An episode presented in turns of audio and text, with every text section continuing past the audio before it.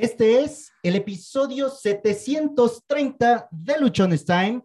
Ya, ya vamos en 30 episodios de la nueva temporada. Recuerden que esta tercera temporada es una temporada muy cortita, solamente de 300 episodios, y lo vamos a concluir en el episodio número 1000.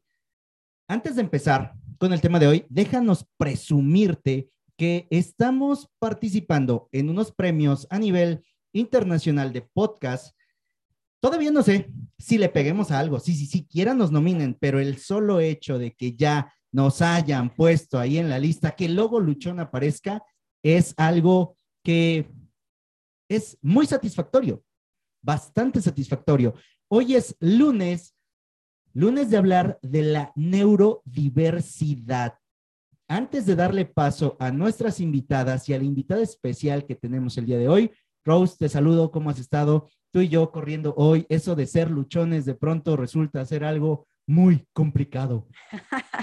Sí, es cierto. Buenas tardes, Josué. Buenas tardes, maestras. Sí, aquí ya saben, como todos los lunes, este, andamos corriendo, pero puntuales aquí para escucharlas. Siempre, como ya saben, es un placer verlas, aunque sea por medio de una pantalla pero pues algún día, ¿verdad? Algún día nos vamos a reunir todas así presencialmente, vamos a poder convivir, pero pues muy agradecida como siempre con ustedes por su disposición de venir a compartirnos y siempre traernos una invitada maravillosa que nos viene también a compartir, al igual que ustedes, su conocimiento, su sabiduría. Y pues bienvenida a la maestra Anelo, muchísimo gusto de conocerla. Muchas gracias por estar aquí hoy con todos nosotros, compartiendo la maravillosa información que sabemos que va a ser funcional para nosotros y para cada persona que nos vea y nos escuche. Bienvenidas a todas, perdón, y pues muchísimas gracias. Muchas gracias, Rose. Bienvenidas, chicas, el espacio es suyo, ya saben, yo aquí solamente digo sí, sí soy o no, no soy. Adelante. Claro que sí, muchísimas gracias, muchas gracias Josué, muchas gracias Rose, muchas felicidades porque ahora ven ustedes el fruto de ese gran esfuerzo, de tanto trabajo, de tanto estrés y, y bueno, lo que ya les eh, se dieron cuenta de que es probable que tengan algunas características de TDAH, ya tienen aquí el premio también, ¿verdad? Porque por eso también están donde están. Y efectivamente, el día de hoy tenemos a una super invitada. Yo estoy muy contenta, muy emocionada de que tengamos en este estudio, en este episodio, a la maestra Anelo Vargas Corona.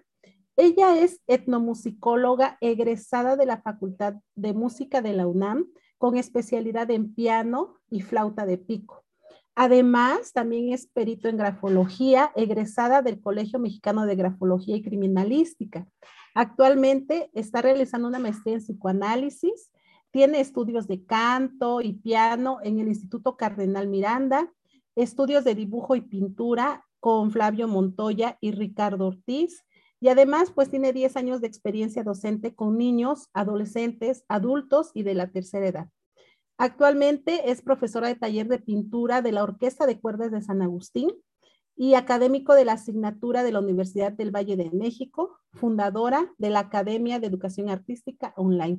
La verdad es que para nosotros es un gran, gran honor tener aquí a la maestra Anelo y vamos a platicar muchísimo con ella, nos va a explicar que, eh, por qué estamos aquí reunidos, maestra Anelo. Bienvenida, maestra Anelo. Muchísimas gracias, gracias a todos, es un gusto conocerles. Y bueno, es un tema muy importante el del día de hoy. Eh, vamos, vamos a ver sobre todo el, tema de cómo la pintura nos puede ayudar en este tema del TDAH, ¿no? Eh, ustedes, ustedes están mucho más vinculadas que yo con ello. Yo por el lado artístico, ustedes por el lado eh, educativo, teórico, médico. Entonces, bueno, va a ser un placer conversar juntas. Muchísimas gracias, maestra. Y vamos a comenzar por, lo, por el principio, que nos explique usted qué es la pintura. Perfecto, excelente. Pues bueno, pareciera un tema muy fácil, ¿no? O sea, ¿qué es la pintura? A veces yo les pregunto incluso a mis alumnos, ¿no? ¿Qué es la pintura? Y nos quedamos un poco callados porque sí lo sabemos, pero no sabemos verbalizarlo o, algo, algo sucede, ¿no? La pintura pues es simplemente una técnica más de representación, es una eh, técnica de representación gráfica, es una de las bellas artes más antiguas. Eh, y a pesar de que se, se, fue sistematizando con los años, al ingreso de la academia, etcétera, pues bueno, no deja de ser un medio de expresión, un medio de, sublimación de emociones. Eh, y bueno, técnicamente, pues bueno, son, es plasmar de acuerdo a una técnica pictórica con diferentes elementos, con diferentes materiales, en un, dispositivo o en una superficie, ¿no? Es una técnica proyectiva. Podemos recordar, por ejemplo, eh, que las primeras pinturas de las que se tiene, o, o, la primer práctica eh, pictórica de la que se tiene eh, registro, pues son las cuevas del Esco o, o en, en ay, no me acuerdo esta otra cómo se llama, ¿no? Pero la pintura en cuevas. Entonces, bueno, podemos empezar por ahí. En esta parte, maestra Nelo, me parece que de repente se demerita un poco la enseñanza de las artes.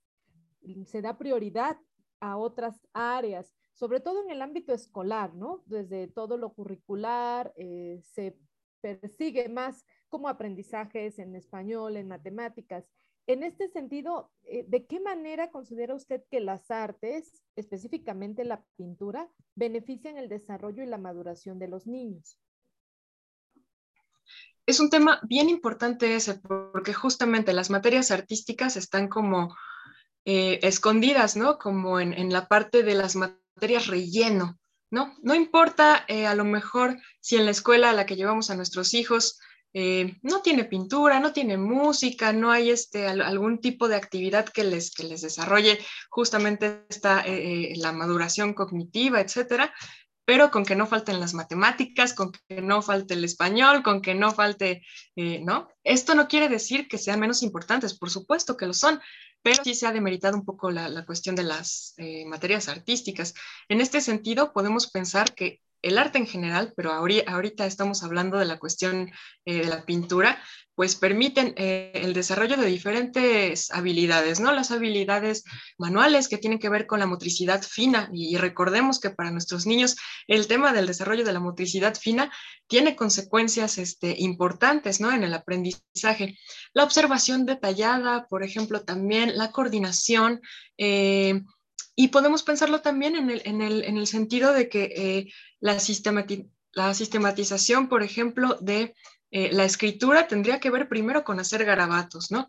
Con dibujar, con pintar, para después encontrar eh, una facilidad mayor a la hora de aprender a escribir. O sea, es como un caminito que igual no siempre se toma en cuenta, ¿no? Pero si un niño aprende a pintar y a dibujar, más fácil le va a ser empezar a escribir.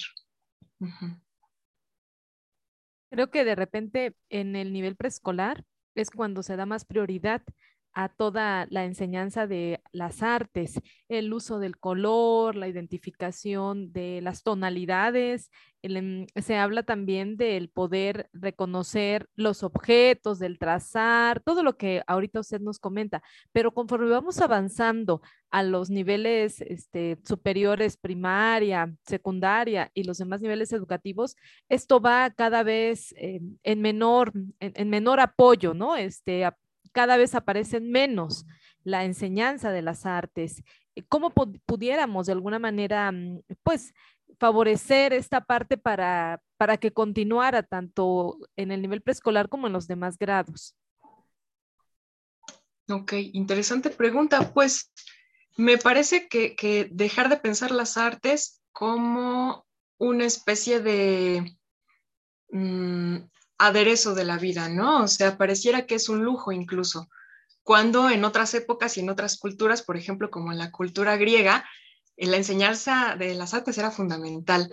Uno podía aprender a escribir, hacer matemáticas, este, aprender de arquitectura, por ejemplo, pero si no sabía uno eh, tocar un instrumento de cuerda, pues se, veía demeritado.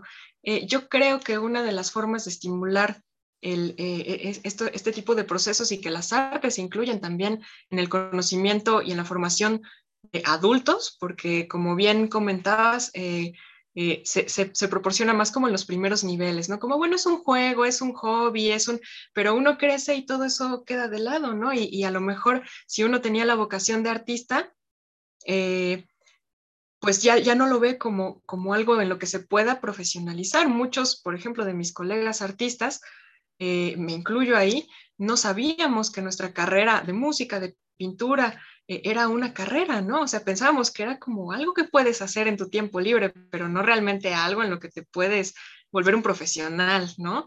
Entonces, creo que, cambiando un poco esta visión, eh, en el que las artes ya no son parte de, de la niñez, del periodo de la niñez, eh, podría ayudar mucho. Tengo alumnos adultos que, con pena me dicen, bueno, es que yo quiero tomar clases de pintura, pero ¿por qué la pena? Pues es que eso es como para niños, ¿no? No, para nada, para nada. Entonces, bueno, creo que es, es una buena vía para reflexionar, sí.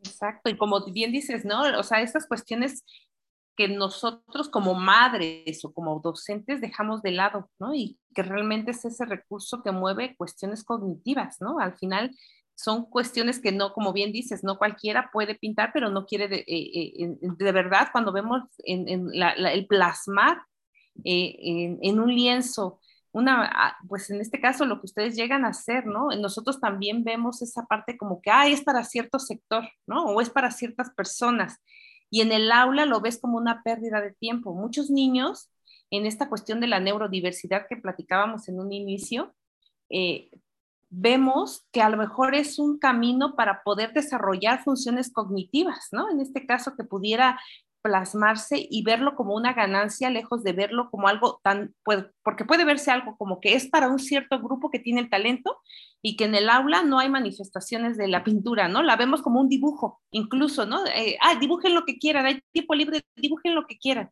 Y lo vemos como un dibujo y no como la manifestación de algo que sientes en ese momento, ¿no? Yo lo veo con mi hija, ¿no? Que, antes este, le costaba mucho trabajo dibujar ¿no? Eh, no había elementos y todo, y pues poco a poco les mata uno la creatividad, porque les decía, le falta aquí los ojos, le falta el accesorio, este, le falta el zapato, fíjate, le falta esto. Entonces nos preocupábamos más por lo que le faltaba que por lo que quería representar. Y llegó un momento que se quedó libre y ahora hace, eh, se siente estresado, se siente muy contento, se siente de, diferente manera y, y va y pinta o dibuja o está utilizando los colores, ¿no?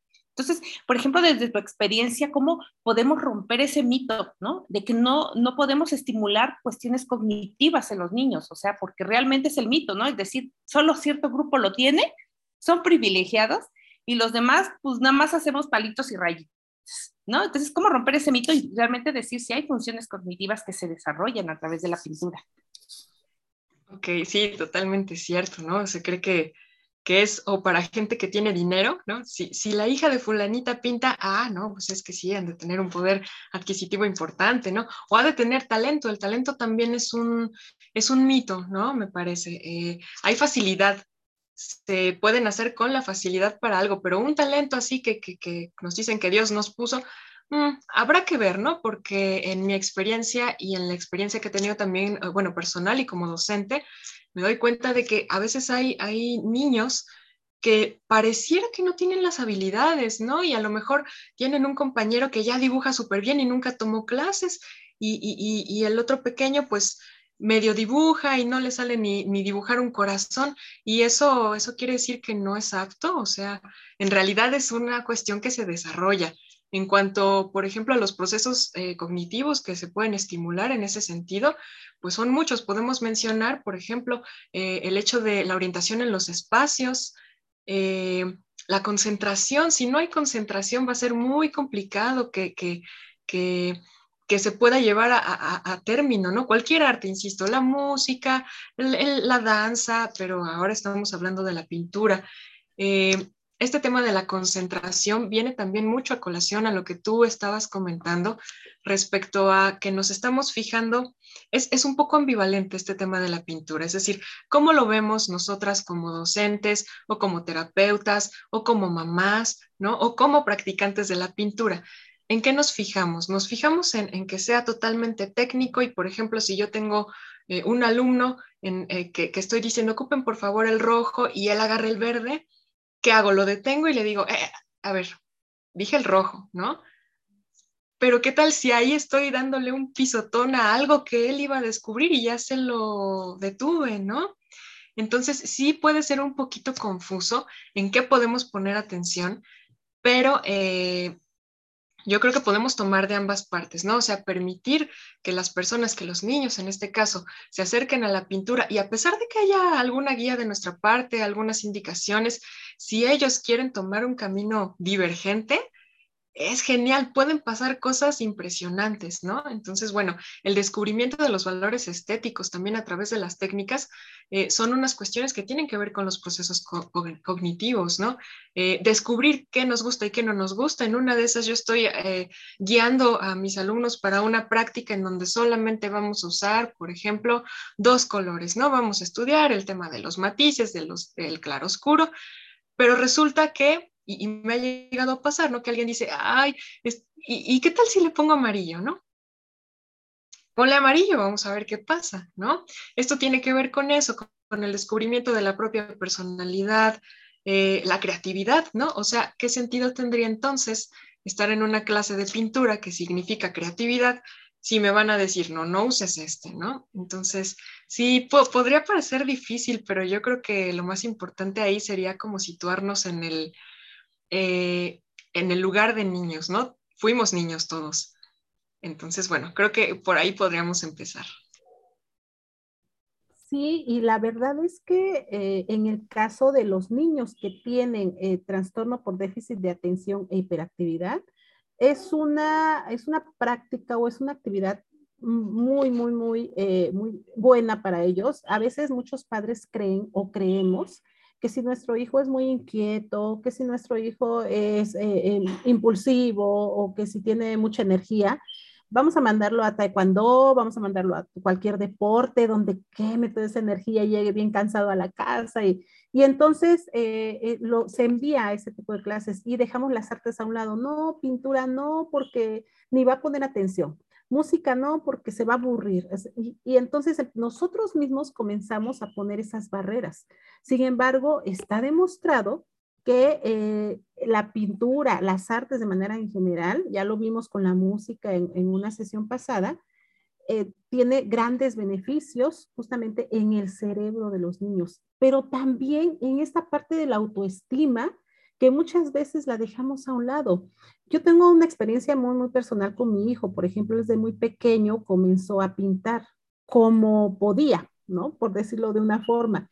Lo, lo, enviamos a clases de pintura, actualmente está con la maestra Nelo, y él en sus inicios con estas clases de, pintura eh, eh, lo ayudó a tener una caligrafía preciosa, o sea, para la edad que tenía, eh, y para las características de un niño preescolar, la verdad es que su letra era muy, muy bonita. A, ah, lo ayudó mucho con la coordinación motriz, ¿no? También a tener esa conciencia sobre el entorno y la capacidad de concentración, porque él cuando se ponía a pintar, cuando se ponía a dibujar algo, se concentraba completamente, aunque en otros momentos eh, anduviera como un, eh, como un remolino, pero en esos momentos se concentraba, le gustaba y además eh, le ayudaba mucho con la creatividad y como les dije hace un momento, ¿no? Sus letras, sus trazos eran muy buenos. Pues actualmente a lo mejor no hay como mucha evidencia concreta de que el, lo, pues de que las personas que tienen TDAH tienen más creatividad que otros. Sin embargo, sí nos hemos dado cuenta que pueden observar ciertas eh, características o ciertos aspectos que a lo mejor pues otras personas no lo hacen, ¿no? Entonces, ¿qué otras habilidades puede estimular la pintura? Usted ya comenta, comentó muchas maestras, nosotras también ya comentamos muchas, pero ¿qué otras habilidades pudiera estar estimulando? Claro, pienso, por ejemplo, en algo súper importante, sobre todo ahora en tiempos de, eh, de clases virtuales, ¿no? El, el, el hecho de estar en una pantalla no nos permite siempre relacionarnos, ¿no? Sin embargo, creo que eh, hay, hay, habilidades de, adaptación que están ahí en juego, es decir, yo creo que muchos, no sé si les pasó, a mí me sucedió, que cuando inició la pandemia, eh, muchos apostábamos porque pues no, no se puede, ¿no? O sea, cómo llevar a cabo una clase de música online, cómo llevar a cabo una clase de pintura, cómo, ¿no? Eh, algo que, se pensaba que había ciertas pérdidas en, ese, en ese tránsito. sin embargo, nos, nos permitió crear procesos de adaptación, ¿no? Hoy día incluso eh, niños que seguramente nosotras cuando éramos niñas no hubiéramos podido manejar una pantalla y bajar aplicaciones y hacer esto, abrir cámara y micrófono, y ahora nuestros niños lo hacen. ¿No? Entonces me parece una cosa genial que quizás no, no, no, no podíamos anticipar y pensábamos que quizás la vida virtual nos iba, nos iba a retrasar en ciertas cosas. Entonces yo creo que una de las habilidades eh, que estimula no solo la virtualidad, ¿no? Me refiero a esto, pero eh, la pintura pues es, es, eso, ¿no? Ya eh, hablamos de la coordinación fina, descubrir qué nos gusta y qué nos gusta, el proceso de adaptación que se juntó con esto de lo virtual, la creatividad, como bien, eh, como bien estaban comentando ustedes, es una cosa que, se, que, que solamente puede existir cuando la ponemos en práctica. Niños, por ejemplo, que a veces uno les dice, bueno, dibuja lo que quieras y se quedan en blanco cuando es en lo que quieras, implica un universo vasto de posibilidades, incluso nosotras mismas, ¿no? Ahorita nos podrían acercar una hoja y decir, a ver, escribe lo que quieras, pero ¿sobre qué tema? Sobre el que quieras. Em, ¿Cuántas cuartillas? Las que quieras, ¿no? Llega un momento en que la libertad nos asusta. Entonces yo creo que, por ejemplo, el tener un lienzo enfrente y tener eh, nuestras acuarelas, nuestro acrílico eh, material para pintar, nos enfrenta justamente a ese reto, ¿no? A ver, ahí está, está en blanco, ¿qué vas a hacer, no? Es, es una, una, de las habilidades que me parecen más importantes cuando no hay una guía o cuando esa guía te dice lo que quieras. Voy a meter mi cuchara aquí, porque es una situación que, por ejemplo, a, a nosotros o a mí se me presenta no en el caso de la pintura, pero sí en el caso del desarrollo del contenido. De pronto, presentarme frente a una hoja en blanco y mi lapicero o mi lápiz resulta un reto, porque como bien dice la, maestra Nelo, empiezas con que, y, de qué escribo? ¿De qué hablo? ¿Qué idea voy a plasmar? Y ahorita esto que mencionó de que la libertad asusta, sí, en muchos sentidos asusta tener esa libertad, pero sobre todo asumirla, porque te haces completamente responsable de lo que ahí expongas. En el caso de nosotros, el compartir un tema que sabemos que va a impactar una, dos, tres o n cantidad de, personas, eh, en algún momento también, eh, lo digo de, mi parte, me ha limitado, ¿no? Hay temas muy precisos que no toco precisamente para no complicarme la vida y, y a lo mejor no complicar la vida de otras personas entiendo, entiendo esa parte de, ver la hoja y decir, ¿y ahora qué hago? ¿Ahora qué pongo?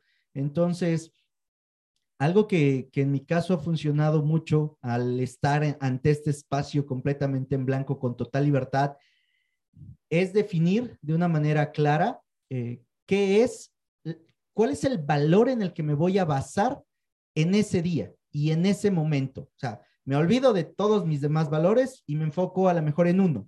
Y de ese valor procuro hablar, porque me ha tocado escribir muchas veces un montón de sandeces que no tienen ni pies ni cabeza y que terminan siendo más que eh, eh, de apoyo, de ayuda, como es la, función que nosotros buscamos hacer, terminan siendo un, desbarajuste. Ahora, por lo que vamos entendiendo, por, por lo que voy entendiendo es, este espacio, este espacio del pintar, pues nos presenta esa oportunidad, ¿no? De, de expresarnos libremente. Y lo podemos hacer a través de la pintura, a través de la música, a través de la danza, a través de la escritura, a través de un montón de cosas. Sin embargo, esta parte del pintar nos va a permitir también conectar con nuestras partes emocionales, sentimentales, con una parte que muchas veces no nos atrevemos, muchos, ¿no? Porque ir hacia, hacia nuestro interior y ver esas combinaciones de colores que de pronto nos pueden parecer muy extrañas, muy locas, o formas que a veces ni siquiera tienen forma, nos conecta con nuestros miedos, con nuestros temores, también con nuestras alegrías, con las cosas que disfrutamos. Y, y cuando menos en mi caso, esa libertad también ante una hoja y colores me ha frenado horrores. Gracias. Josué, y, voy a intervenir aquí. Fíjate que desafortunadamente sucede también que nuestra autoestima en relación a la pintura, al dibujo, a veces está por los suelos, ¿no? Porque como decía la maestra Nelo hace un momento, si vamos, eh, si desde muy pequeños hicimos un perro amarillo, pues todo mundo se burla del perro amarillo, ¿no? O todo mundo se burla del dragón morado. Y entonces empiezas a darte cuenta que, que eso que tú pensaste, que tú imaginaste, no lo tienes que plasmar, porque entonces las otras personas se van a reír de ti. Entonces, la verdad es que creo, pienso y, lo he analizado, que una de las artes, como bien decía, más antiguas, pero también a lo mejor eh, un poquito más relegadas es justamente la pintura, porque nos quedamos con la idea de que, de que todo el mundo se va a burlar de nosotros. Todo el mundo canta, todo el mundo puede a lo mejor hasta cierto punto este, rascarla ya una, a una guitarra aunque no lo sepas hacer y cantas y te acompañas.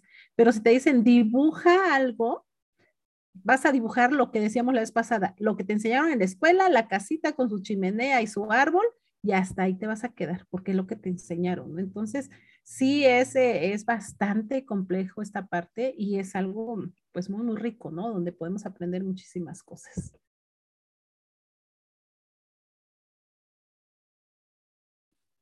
Sí, sobre todo, maestra, yo creo que aquí es romper mitos, ¿no? Es, es realmente, eh, por ejemplo, yo le digo, ¿no? En, el caso de, tener un hijo, por ejemplo, con alguna condición, si aún así, no teniendo condición, tú piensas que es algo inaccesible, en este caso con alguna condición, tú te enfrentas más a lo, a lo que está alrededor de la condición, ¿no? Que va a haber frustración, que va a haber enojo, que va a haber poca concentración, pero te sorprendes cuando llegan a, a, a las artes y es donde ellos se, sienten libres. O sea, realmente yo lo puedo manifestar, ¿no? En el caso de mi hija, ella tiene TDA.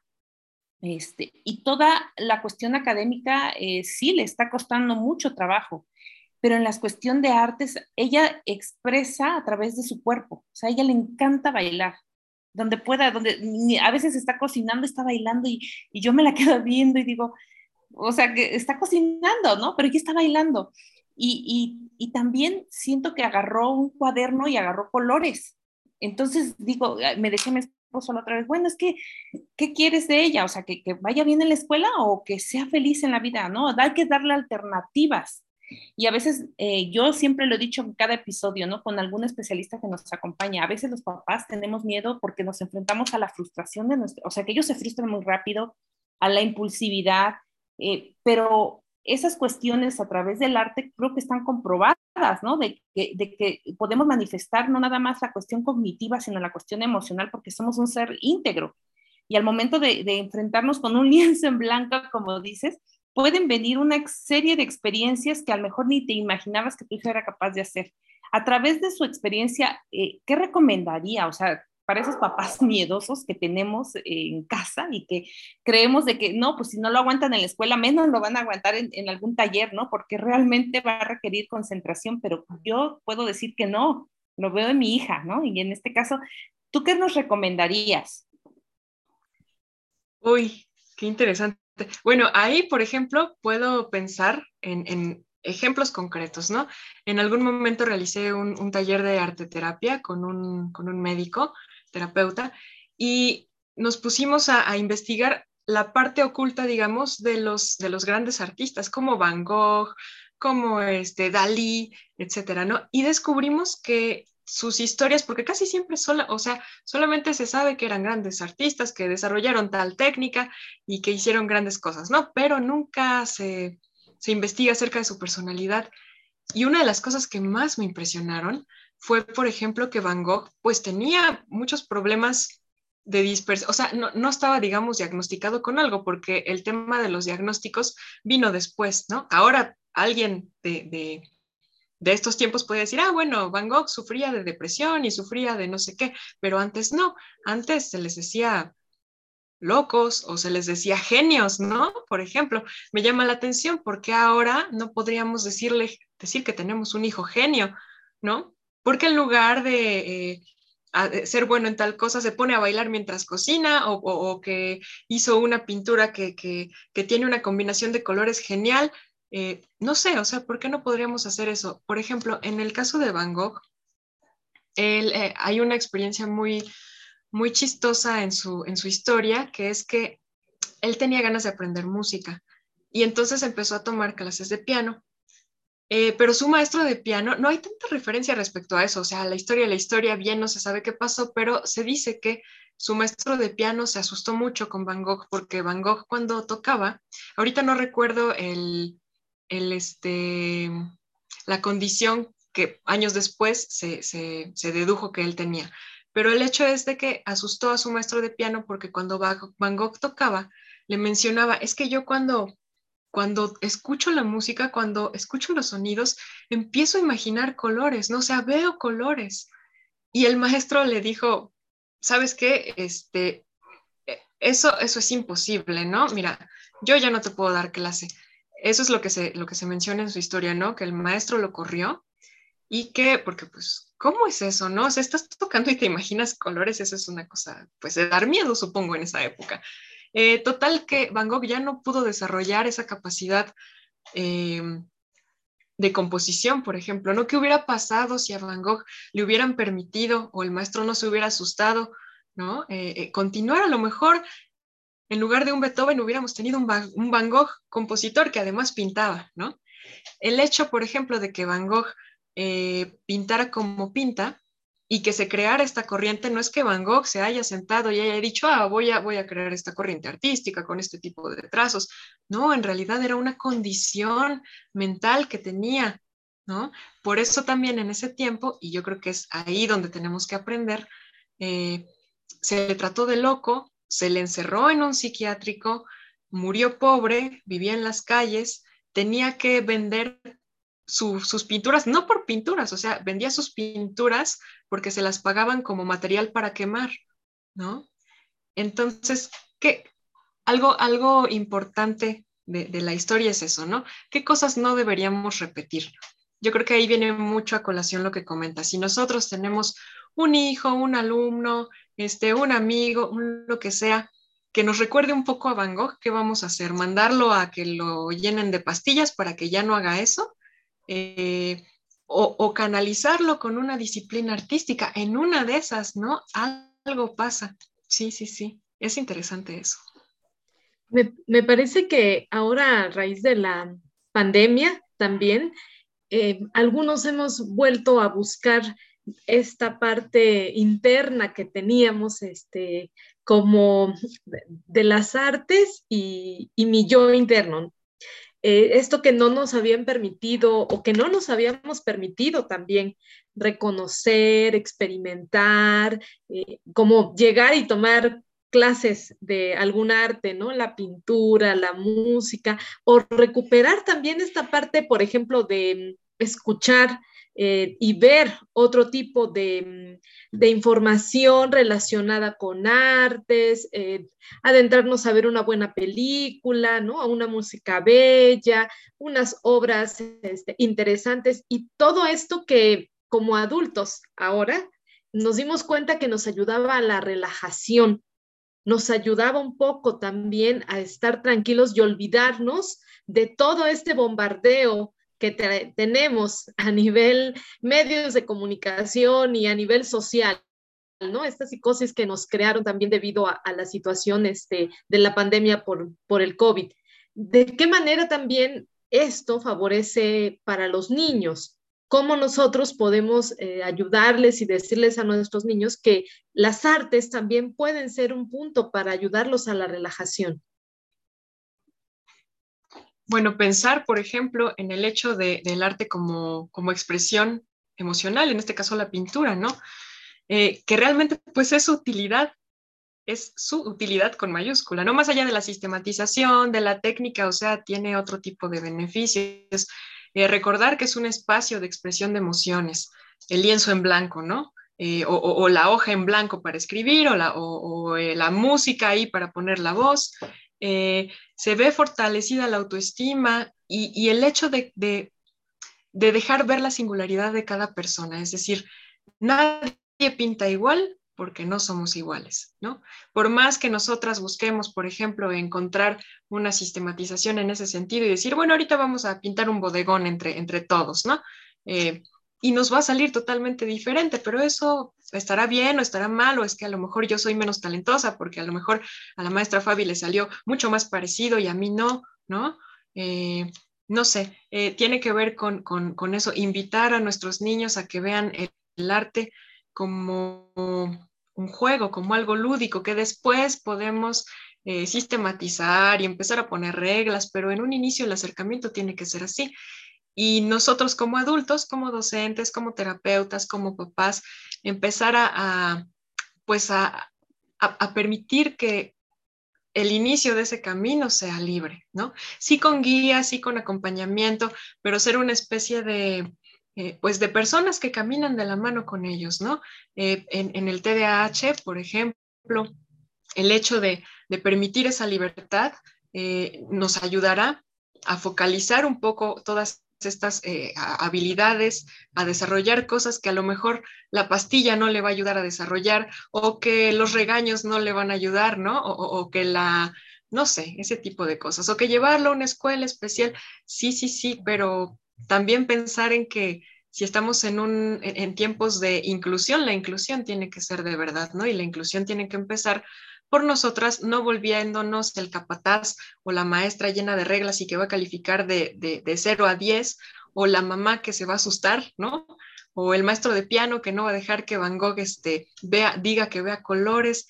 No sé, me, parece que, empezar por nosotras, por nosotros, ayudaría mucho.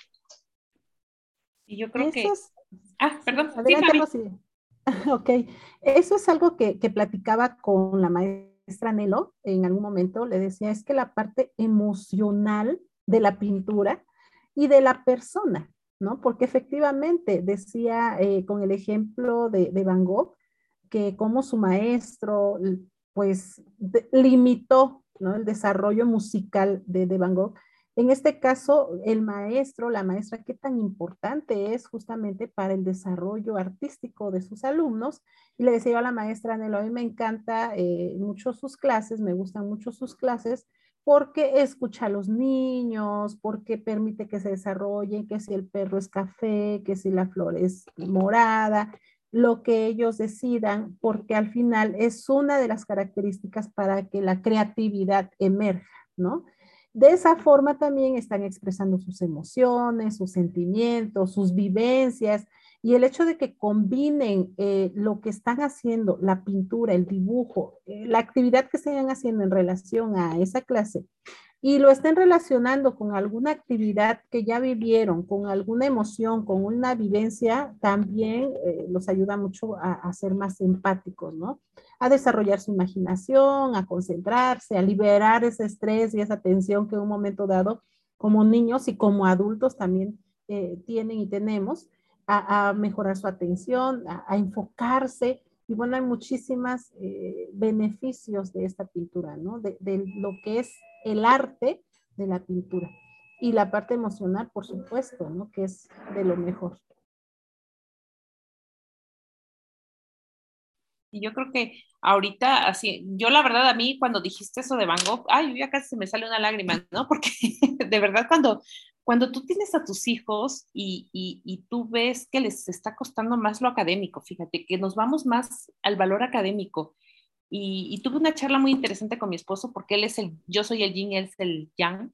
Entonces es de cuenta que no, yo le decía, es que mira esto y aquello, y él me decía, mi hija, que sea feliz, a esto venimos al mundo. Y, me decía, ¿le encanta bailar? O sea, realmente relájate. Si va a ser bailarina, va a ser bailarina. Si va a ser, mira, le encanta cocinar, va a ser pastelera. O sea, relájate. Y yo creo que entra muy bien esto que tú me dices, así como que yo quiero educar a mi esposo, no, mira esto y esto, vete por acá y por allá. Pero él es el que me acaba enseñando. Y ahorita con lo que tú me dices, yo digo, ay, cierto, ¿no? ¿Y cuántas mamás estamos pasando esto? Porque es una realidad, ¿no? Cuando tú eres, eh, tienes un niño con una condición, siempre te vas a fijar en lo que no puede hacer o sea, no hace esto, y más te lo repite la escuela, ¿eh? No hace esto, no hace aquello, no hace aquello, no se concentra, no entrega tareas completas, pero nunca te dicen, fíjese, hoy hizo un dibujo, hoy pintó incluso, porque no necesariamente tiene, como bien dices, no el dibujo, sino que hoy, se, hoy, hoy hizo esto.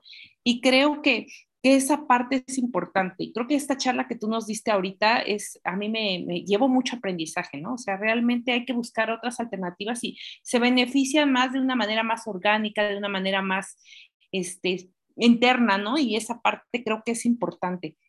Y, y, creo que esa comunidad de madres que están ahorita sin saber qué hacer, es primero relajarse y hay muchas oportunidades como el arte, o sea, como, como están esos espacios que tú abres y tú trabajarías con niños así, o sea, realmente sí has trabajado como dices, ¿no? O sea, esa parte, porque las mamás se preguntan eso, ay, pues es que a lo mejor nunca he trabajado con mi hijo, ¿no? En este caso, pero realmente tú sí has trabajado con niños con, con en este caso que que son niños que no se concentran, por ejemplo, ¿no? Que, que es lo que el, el, el, reto que tenemos como mamás que queremos y cuando los vemos a lo mejor pintamos decimos, ay, ¿ese quién es?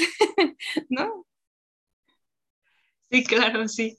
Una, una de las cosas que, que me gusta mucho de mis alumnos es que pareciera que, yo lo digo de broma, porque ellos, ellos, ellos han puesto eh, ese sobrenombre, ¿no? O sea, yo ya me volví la alumna de los casos perdidos de los que no ponen atención, de los que son agresivos, de los que no les importa, de los que lloran, de los que patalean, de la señora, tengo una alumna de 95 años que dice que nunca en su vida ha podido cantar y yo la oigo cantar, ¿no?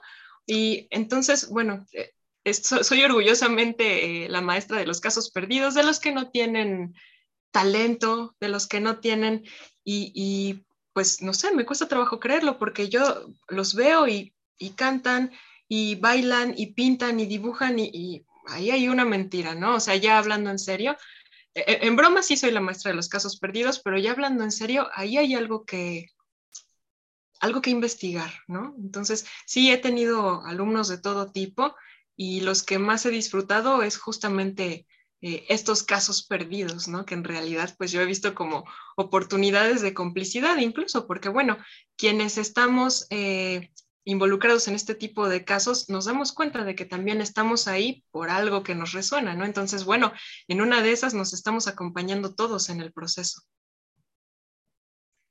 A mí me parece muy interesante esta parte, porque de repente ya como adultos eh, vemos a esta sociedad y hacemos una exclusión, como que los que se dedican al área de las artes pertenecen a otro, a otro mundo inclusive, ¿no? A otra área, ¿no? Ah, es que están, allá están los pintores, ¿no? Allá están los músicos, de que, del otro lado los escultores, pero no, no están incluidos como dentro de todo lo que mm, la sociedad está buscando, ¿no? Como esta parte de la funcionalidad que cada uno debe de tener en, una sociedad, ¿no? Desde estos conceptos este, y desde estos modelos paradigmáticos que nos han vendido. Y creo que cuando, cuando mencionas esta parte del decir, he estado trabajando con, con niños, con estudiantes, con alumnos que presentan una condición diferente a la del resto de los chicos porque a ellos les cuesta más concentrarse, les cuesta más trazar también, ¿no? Desde empezar a lo mejor a, identificar los colores, a no confundirlos, a, escoger, a, la toma de decisión qué figura va a realizar, de qué manera lo va a realizar, bajo qué técnica. Esta parte también es apoyar, desde mi punto de vista, a que cuando sean adultos ellos reconozcan e integren, incluyan también a todos aquellos que tienen habilidades diferentes a los que únicamente la sociedad nos está exigiendo. Justamente eso, ¿no? O sea, el proceso de adaptación. Eh, y el, el, no sé quién de ustedes dijo de manera muy acertada, ¿no? O sea, dejar caer esos mitos y meternos realmente, porque en el discurso está padre, ¿no? ah, la inclusión, todos somos iguales, pero en cuanto yo veo a alguien que no me parece muy parecido a mí, es complicado. Pero sí, tienes toda la razón.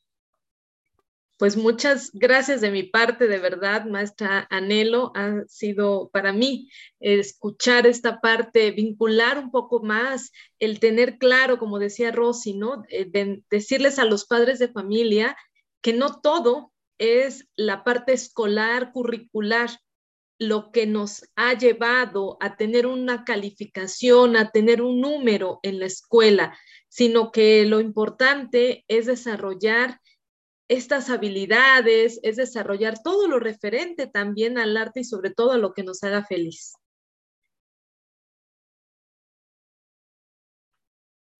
Así es, así es. y esta parte de, las artes, y como bien lo comentaba Rox, eh, justamente por no tener, no, o no darle la importancia, que la sociedad eh, no le dé la importancia a las artes, es, eh, tiene como consecuencia el hecho de que también a los maestros de artes tampoco se les dé esa gran importancia que tiene.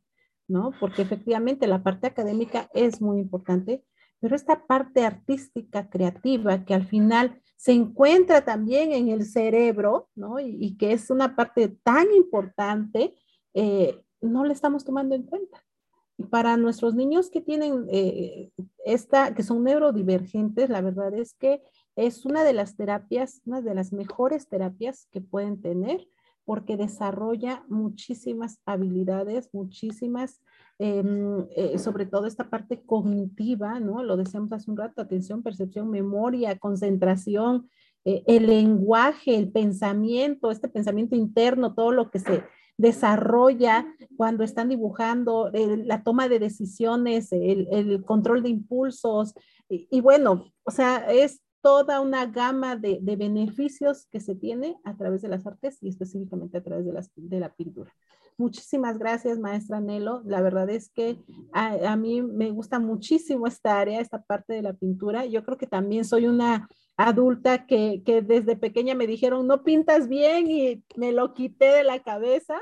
Por eso cuando yo lo veo me gusta, lo disfruto, pero lo confieso, ¿no? No lo practico. Yo creo que va a ser uno de mis proyectos para el año 2022, porque efectivamente considero que incluso no tiene mucho tiempo que me quité la idea de que no soy creativa, porque también, ¿no? Desafortunadamente, eso es algo que, que nos los van y nosotros mismos lo vamos eh, eh, alimentando. No, yo no soy creativa y no soy creativa y no soy creativa y no los creemos. Y efectivamente, no lo hacemos. Entonces, ya encontré una de mis de mis metas para el año 2022. Muchísimas gracias. Y pues yo creo que aquí también me voy a apoyar con usted. Sus redes, sus redes. Honor, gracias. Gracias, gracias. La verdad, este, mucha, me, me, gustó mucho, fue muy clara, muy, muy este, precisa en, en, cuanto a los beneficios y todo lo que nos ofrece la pintura. Y, este, ¿y dónde la encontramos? En, ¿Cómo la seguimos en redes sociales? Ah, ok, muchas gracias. Bueno, eh, mi, mi, página en donde subo algunas cosas de pintura, justo que estamos hablando de este tema, porque también soy músico y algo un poco de todo, pasea perros, cuida plantas.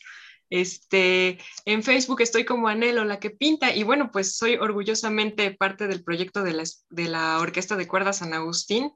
Entonces, bueno, también por ahí hay cosas muy interesantes en ese proyecto. Ojalá un día puedan eh, echar un ojo y, y buscarlos porque vale muchísimo la pena.